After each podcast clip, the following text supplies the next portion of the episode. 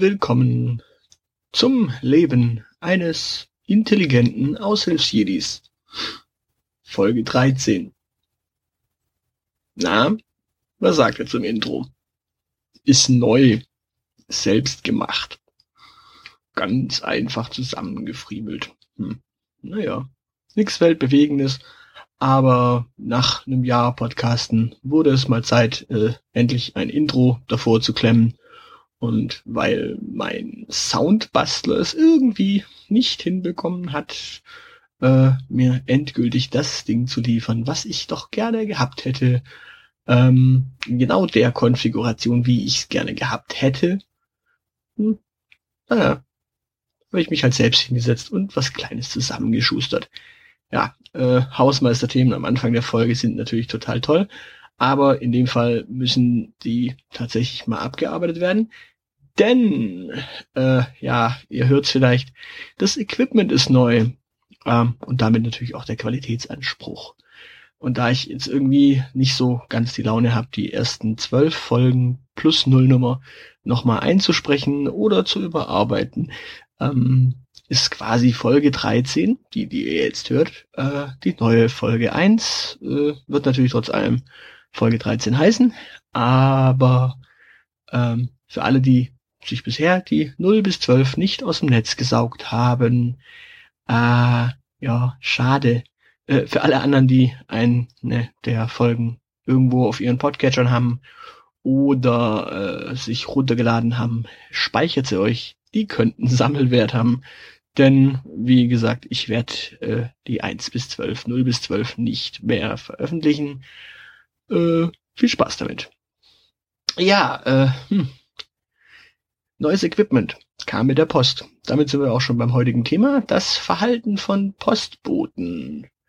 Ähm, ja, wir haben hier so mehrere nette Paketboten, unter anderem den Menschen von der DHL und den Menschen von Hermes. Die anderen liefern zu selten hier an, als dass die relevant wären. Daher kann ich nur das Verhalten dieser beiden äh, Unternehmen beurteilen. Und irgendwie schafft es der Hermesbote immer, seine Pakete unterzubringen. Immer. Es ist lange, lange her, dass ich mal ein Hermes-Paket irgendwie nicht bekommen habe. Äh, entweder das hat der Nachbar angenommen oder es stand direkt vor der Wohnungstür, was in einem äh, größeren Haus mit mehreren Parteien äh, und Aufzug nicht so schlimm ist, weil in der Regel geht niemand durchs Treppenhaus, die Leute fahren alle Aufzug. Das heißt, wenn ein Paket vor der Wohnungstür steht, hm, nicht so schlimm. Ähm, ja. Äh, in der Regel kriege ich aber meine Hermes-Pakete eigentlich an den Tagen, an denen sie geliefert werden. Anders ist es bei der DHL. Da habe ich witzigerweise vorhin gerade den Kollegen von der DHL erwischt, äh, der mir erzählte, ja, alle zwei Wochen ist er nur hier im Stadtteil, die anderen Zwei Wochen äh, ist er jeweils immer weg. Das heißt, jede Woche ein unterschiedlicher Fahrer, mal der gute, mal der schlechte. Und ja, ich habe für mein Equipment witzigerweise eine schlechte Woche erwischt, denn ich durfte einen Teil davon in der Filiale abholen, weil der Postbote es nicht hinbekommen hat, in den 20 Minuten, in denen ich mal kurz das Haus verlassen hatte, ähm, mir meine Sachen einfach irgendwie anderweitig zukommen zu lassen, in genau diesen 20 Minuten war auch der Hermesbote da. Der hat es geschafft. Das heißt auf Deutsch, ich hatte am Ende einen Popschutz, aber kein neues Mikrofon. Tja, da kann man jetzt natürlich motzen, schimpfen, maulen, zetern, wie man möchte. Diese Menschen machen einfach nur ihren Job und sind da auch teilweise einfach nicht motiviert. Bei den Arbeitsbedingungen, Akkord, äh, und schlechten Löhnen ist das auch jetzt nicht so wirklich überraschend. Ja, natürlich gibt es da auch top motivierte Leute, natürlich gibt es da auch sehr, sehr äh, engagierte äh, Verteiler. Wir haben zum Beispiel, wie gesagt, bei Hermes einen, der ist eigentlich immer fähig, sein Zeugs unterzubringen, aber äh, ja, nicht alle sind also top motiviert, was aber auch, wie gesagt, an den Arbeitsbedingungen liegen kann. Ähm, viele Menschen sind halt einfach mittags, nachmittags nicht zu Hause, kommen erst abends äh, und alle können eben auch nicht abends abgefrühstückt werden. Äh, dementsprechend äh, blöder Job. Ja. Äh, natürlich viele sind da auch top motiviert und werfen wirklich nur äh, Pappkärtchen ein und sagen, ja, hol deinen Scheiß in der Filiale ab. Ähm, passiert. Ähm, wobei auch den Leuten kann man keinen Vorwurf machen. Ich habe vor kurzem einen Blogartikel auf aushilfsjedi.wordpress.com zum Thema moralisch flexibel beschäftigt verfasst. Da passt das, glaube ich, auch ganz gut rein. Äh, in dem Fall ging es damals um die Redakteure von äh, RTL-Sendungen, äh, im Speziellen um die Vera-Fake-Geschichte von Böhmermann. Ähm, ja, natürlich arbeiten diese Redakteure dort auch nicht moralisch einwandfrei. Natürlich machen sie dreckiges Fernsehen, legen Leute rein, ähm, sorgen nicht unbedingt dafür, dass es äh, Menschen, denen es schlecht geht, besser geht, sondern eher genau dagegen, das Gegenteil, also es geht denen noch schlechter, weil was halt auch nicht vergessen werden darf, äh, die Produktionsbedingungen, äh, äh, ja, so eine Produktion braucht Strom und diese Aufwandsentschädigung, die die für diese 30 Drehtage bekommen, äh, beinhaltet bereits äh, auch den Strom, den die da ziehen, denn die kommen ja nicht mit irgendwie äh, Generatoren oder einem Kraftwerk. Äh, ja, ist jetzt auch nicht so einfach machbar. Dementsprechend äh, ja, sind diese Redakteure durchaus natürlich ähm, menschlich eher fragwürdig, aber auf der anderen Seite äh, hätten sie diesen Job nicht, würden ein anderer machen, äh, der auch nicht moralisch astreiner reagieren würde und handeln würde.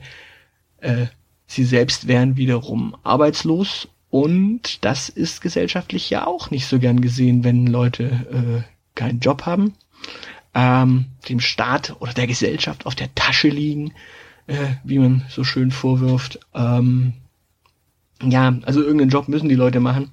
Und wenn all die moralisch astreinen Jobs halt weg sind und nur noch mal moralisch fragwürdige übrig bleiben, dann, äh, ja, irgendwer macht's halt, äh, bevor er arbeitslos ist.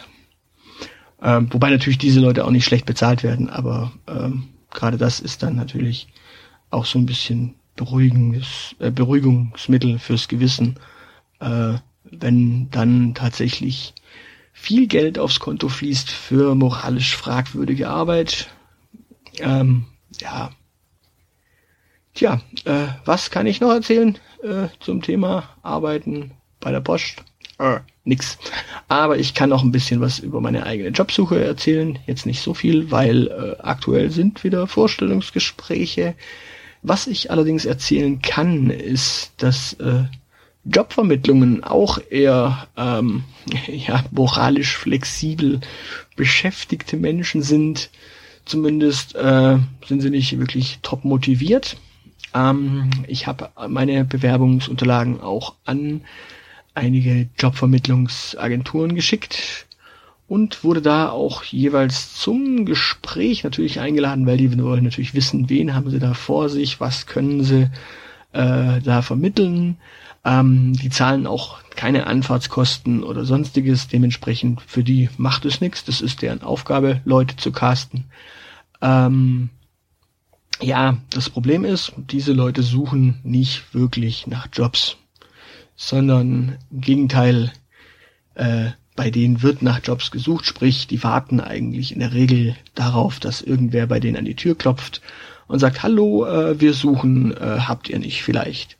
Sprich, äh, es ist eigentlich tatsächlich das, was bisher der Arbeitsmarkt war, das äh, regelt jetzt quasi jeweils so eine Jobsvermittlungsagentur.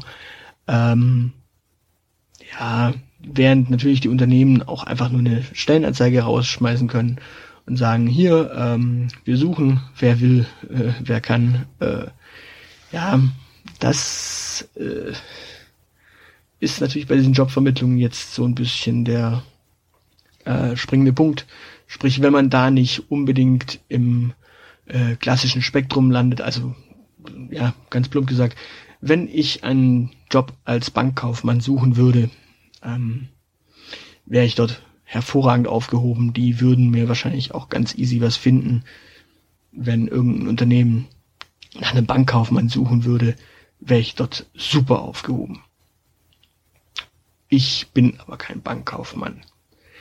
Wenn ich dort also mit meinem äh, Soziologie, Politikwissenschaft, Social Media, Redakteurs, äh, Wissen aufschlage, bisschen technische Dokumentation, bisschen Online-Redakteur, natürlich Journalismus, äh, dann sagen die, ja, das ist ja eine äh, Fülle an Qualifikationen, das ist ja ein Riesenportfolio. Sowas suchen wir aber nicht, beziehungsweise sowas vermitteln wir ganz, ganz selten nur. Sprich, im Grunde sammeln die ein Portfolio an Sekretärinnen, Bankkaufmännern und wenn dann tatsächlich mal irgendwo Not am Mann ist, vermitteln sie halt diese Leute. Ja, notfalls über Zeitarbeit. Ähm, ja. Dementsprechend, die Jobsuche geht natürlich im äh, eigenverantwortlichen Bereich weiter. Ich suche natürlich weiterhin fleißig nach Stellen, schreibe weiter Bewerbungen, schreibe weiterhin Unternehmen an, sowohl initiativ als auch natürlich auf Stellenanzeigen. Aber die Jobvermittlungsgeschichten haben sich jetzt wahrscheinlich tatsächlich gegessen, weil so viel, so arg viele äh, Unternehmen, die das machen, äh, habe ich glaube ich gar nicht mehr auf dem Schirm, die äh, da in Frage kämen. Soweit, so gut. Äh, das soll's mal für heute gewesen sein. Äh, ja, äh, wie immer natürlich schaut bei Facebook rein, äh, facebook.com slash aushilfsjedi. Schaut in die Blogs aushilfsjedi.wordpress.com und aushilfsgamer.wordpress.com, ähm, Twitter at aushilfsjedi. Oh, Lasst von euch hören, gebt Feedback, wie findet ihr das neue Intro? Ähm, und habe ich wieder zu häufig M gesagt? Ja, soweit, so gut. Auf bald. Bis denn. Tschüss.